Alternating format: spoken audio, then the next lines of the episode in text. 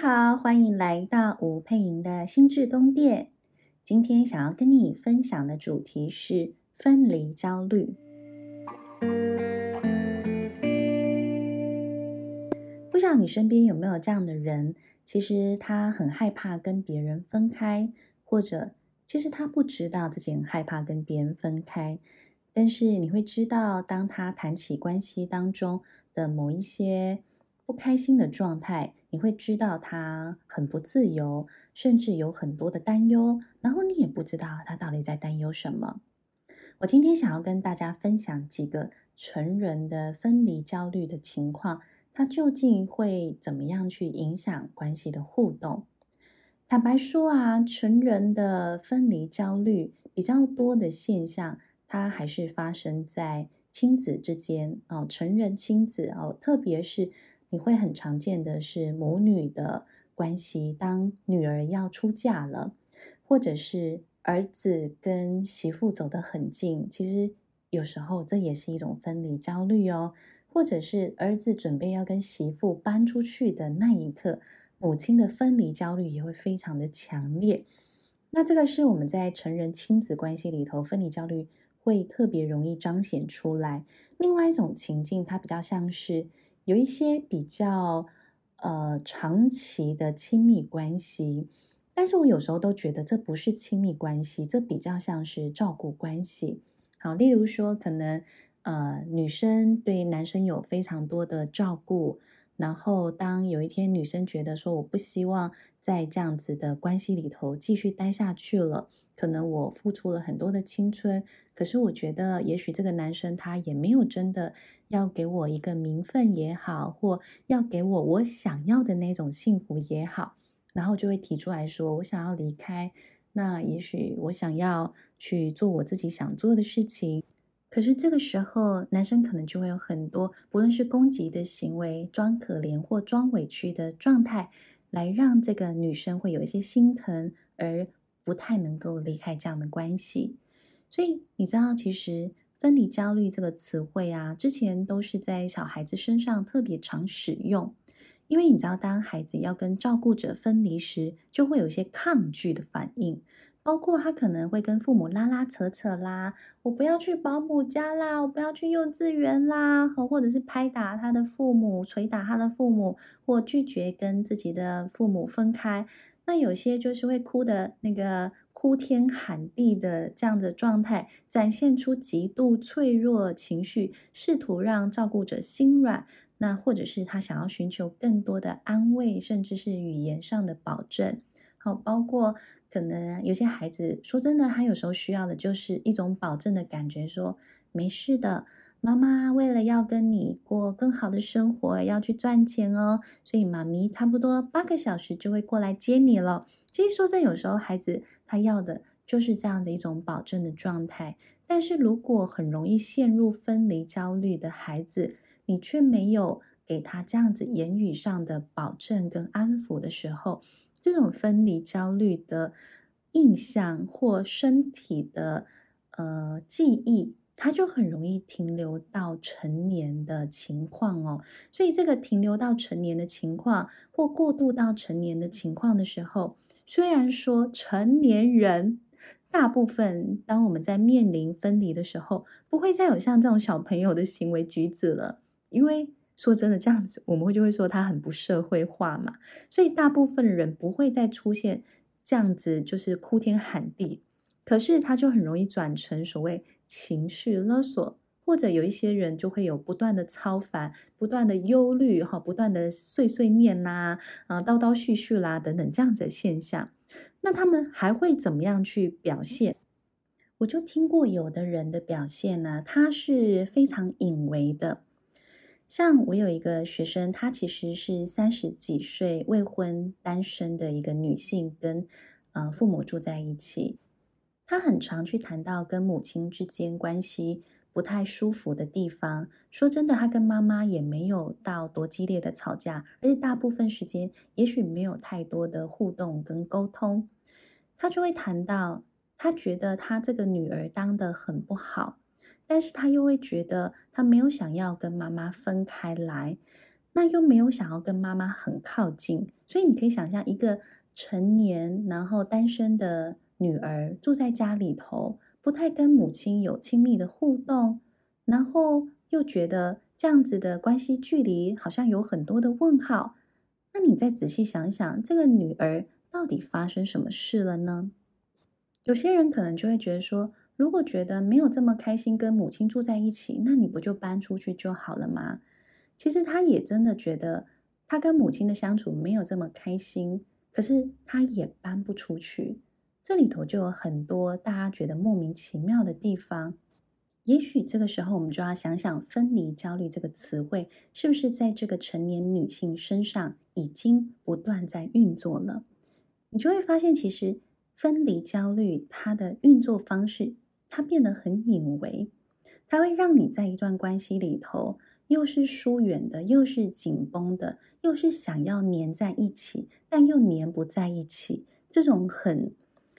模糊的这样子一种一种情感状态。有时候我就会简述这样的状态叫做离不开家，却又不甘心一个人。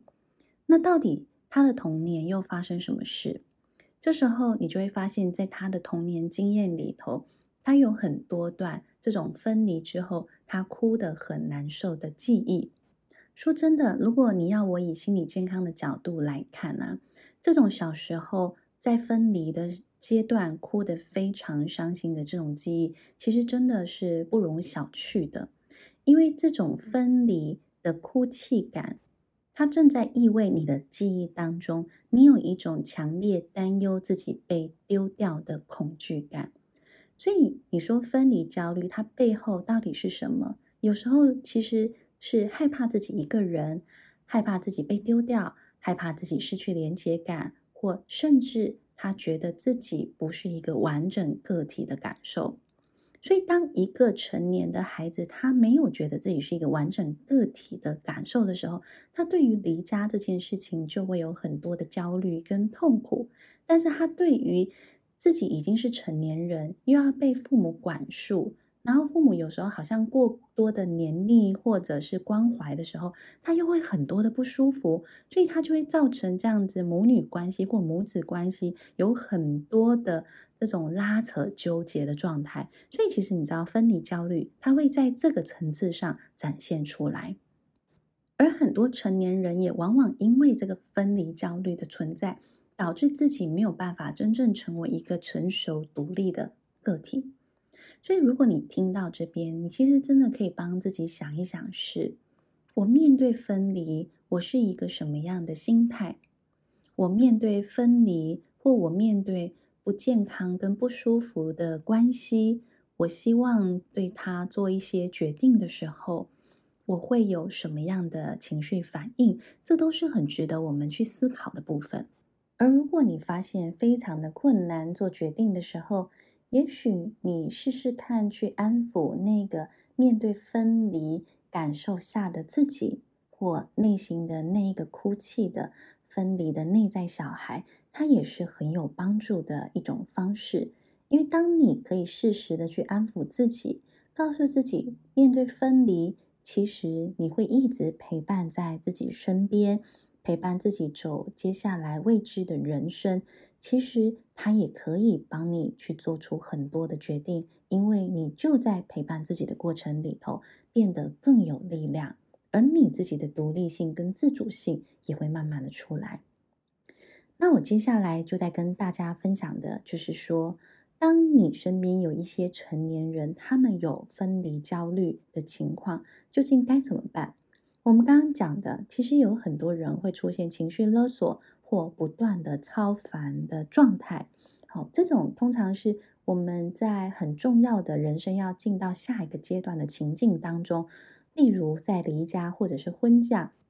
或者是某一些不太健康的亲密关系纠缠了很久，而你觉得需要离开这个关系的时候，分离焦虑就会变得格外的明显。如果一段关系的分离他有强烈的分离焦虑的情形啊，那通常代表关系中的强烈依赖性跟照顾性就真的太强了，他就可能不是只是一般的亲密关系，这很值得你去好好的思考的。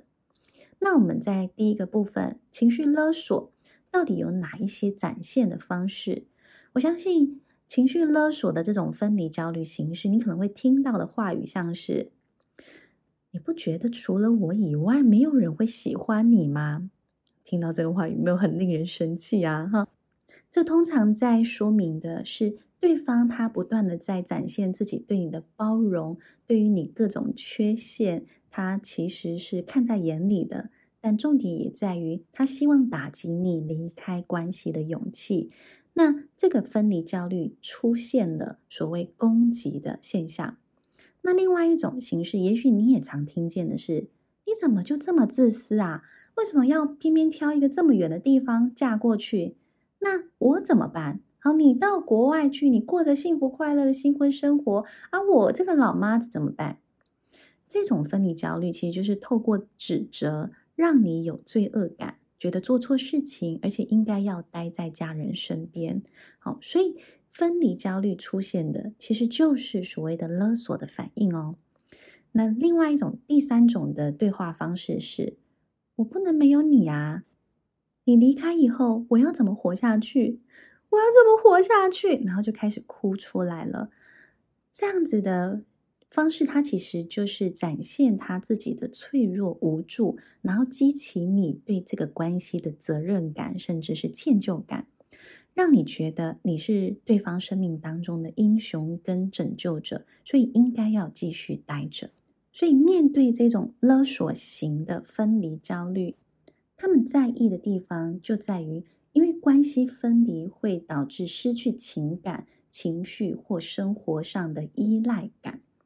如果当一个人很害怕他的依靠者会离开，他就会企图打击对方的自尊。然后让你觉得好像抬不起头来，出去外面也没有可以更好发展或容身的地方，因此你就会很害怕离开了。所以，当我们了解到这样子分离焦虑的运作方式，甚至看清楚他们透过情绪勒索来展现自己的分离焦虑的时候，你其实就比较知道可以用什么样的方式去跟他互动。那我们接下来来谈第二个。比较常出现的状态，就是他是一个不断操烦、不断担忧、不断会碎碎念、担心东担心西的人哦。例如，他可能常说的话语叫做：“呃，那你去那边，如果没有人洗衣服怎么办呢？没有人煮饭给你吃怎么办呢？那你这些家事怎么办呢？那洗碗怎么办呢？哦，有没有觉得很烦躁？哈，你生病了，有人要照顾你呢？有吗？”哦，你三餐怎么办啊？够不够营养？够不够健康？有没有听起来很像老妈子一直在旁边超烦，一直叨念，对不对？可是其实这些超烦的背后，都很像是一种软软的操控的感觉。它其实也在说明的是对你的不够信任，也说明了在他没有办法管辖的视线之内。你还是那一个不够成熟的个体。其实过多的操烦啊，会让人就是心生怀疑。我我来讲一个所谓过多操烦会对孩子造成什么样的现象？哈，想象一下，你现在身边有一个小朋友，他准备要出门去上学，哈，他大概小一的年纪，哦，你就这样盯着他。看着他走到门口，然后坐在门口要准备就是呃系鞋带穿鞋子嘛，然后你就看着他说：“哎，你衣服有没有穿整齐？领口有没有拉好？外套有没有记得带？今天会下雨哦，有没有带伞呢？鞋带绑好了吗？哦，鞋舌有没有放正？哎，袜子袜子有没有拉好呢？啊啊，那个便当妈妈咪昨天帮你准备的便当，哦，你昨天忘记洗便当盒，我还帮你洗哦。”啊，你今天那个便当带了哈？啊，便当袋呢？哦，我还有帮你准备水果，有没有放在里头？请问，如果你是孩子，你的感觉会是什么？这好像是一个关心很多、爱很多的母亲，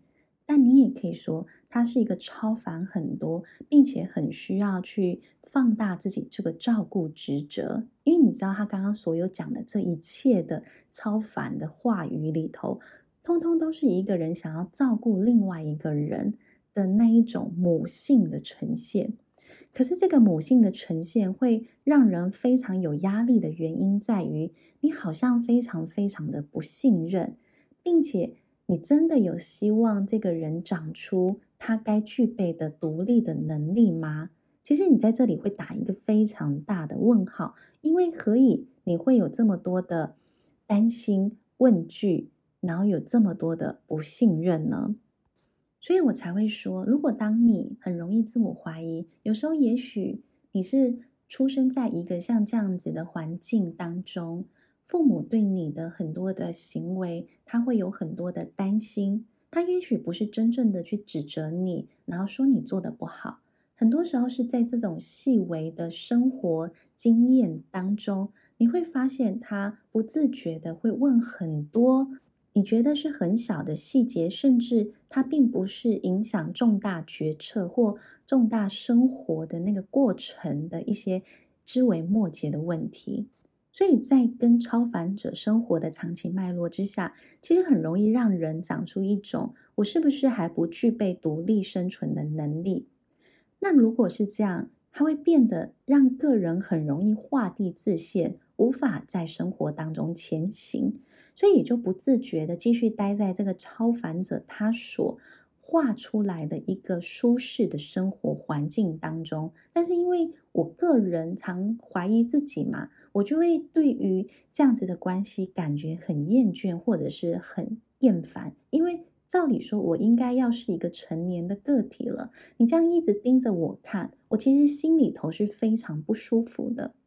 所以，我们常说超凡者的分离焦虑在于，其实如果关系分离之后，这个超凡者他自己在关系当中的角色就会空掉，就会失落了。所以，特别母亲就会遭遇到的是空巢期，这种失去母职的这个照顾角色，让很多母亲感觉她的生命突然变得很空洞，突然没有重心，而会有很强烈不安的情况。那越是不安，他们可能就会不自觉想要去放大这个母职，他们不会想着说：“哦，我要放手，让孩子，呃，儿孙自有儿孙福的这种相信，他其实一下子是做不太到的。所以突然间他会有更多的超凡，甚至他会想要有更多的安排，然后想要更想要，就是在生活当中的每一个时刻都参与孩子生活的一切这样的情况。”所以总归来说，我们在讲的，不论是超凡者或者是勒索者，他们都是一种成年的分离焦虑的状态。如果我们能够好好的体会对方在分离之下的情绪，其实你听来听去，最核心的情绪是最难说出口的悲伤、失落跟难过。一般情况下，我们很少会去跟对方说：“你是不是在失落？”这话听起来很奇怪嘛。所以，大部分情况，我们不太会去把这种脆弱的情绪给表现出来。所以，比较容易表现出来的，会是比较强悍的情绪，包括我们刚刚讲的攻击啊，就是你离开我，你会过得比较好吗？或者比较多的是担忧跟照顾性的这样子的行为，说啊，你的早餐怎么样？你的午餐怎么样啊？哦，这看起来是什么？是我比较有能力，我可以做些什么的这种感受。而他们就容易用攻击跟担忧来掩饰内心的那种脆弱不安感，所以你也可以试着这样子说说看，我比较缓和的版本，其实就是我知道我离开会让你舍不得，或我知道我离开会让你很思念，所以这段时间我会尽量的陪伴你。那我们可以好好把握这段时间来相处。那当然，你也可以讲比较直接的版本，叫做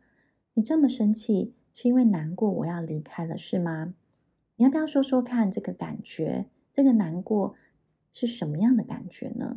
也许你真的好好的去陪伴他们在分离的这种难过，去碰触这个感觉，去陪他说，听他说，其实你就会发现关系当中就可以少掉很多的伪装，很多这种来来回回，甚至关系不会因为这样子的攻击而遭到破坏。也因此我们可以在分离之后能够再一次有美好的相聚了。所以这个是在成人分离焦虑的部分带给你去理解，因为我发现其实很多人当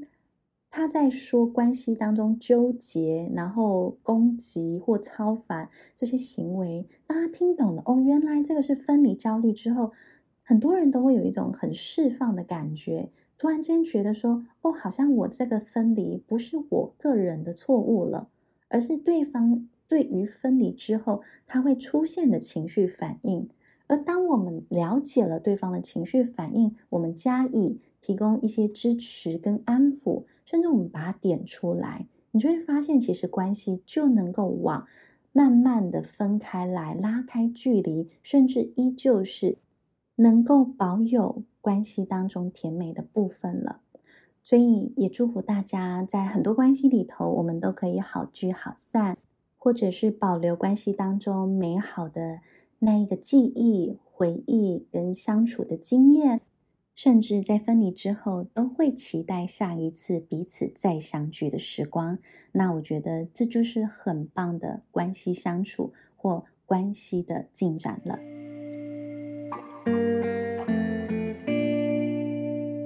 希望这一集的内容有帮助你了解更多分离的焦虑。如果你希望在关系当中成长自己的自信，爱心理将在八月中旬有开设一系列的爱情这种病的线上工作坊，都欢迎在全台各地或世界各地的你们对这个主题有兴趣，都可以来参加哦。我们会在下方说明栏放上报名的链接。谢谢你的收听。如果你觉得这一集内容对你有帮助，欢迎你留言评分跟分享我们的 podcast 哦。我们下次见喽，拜拜。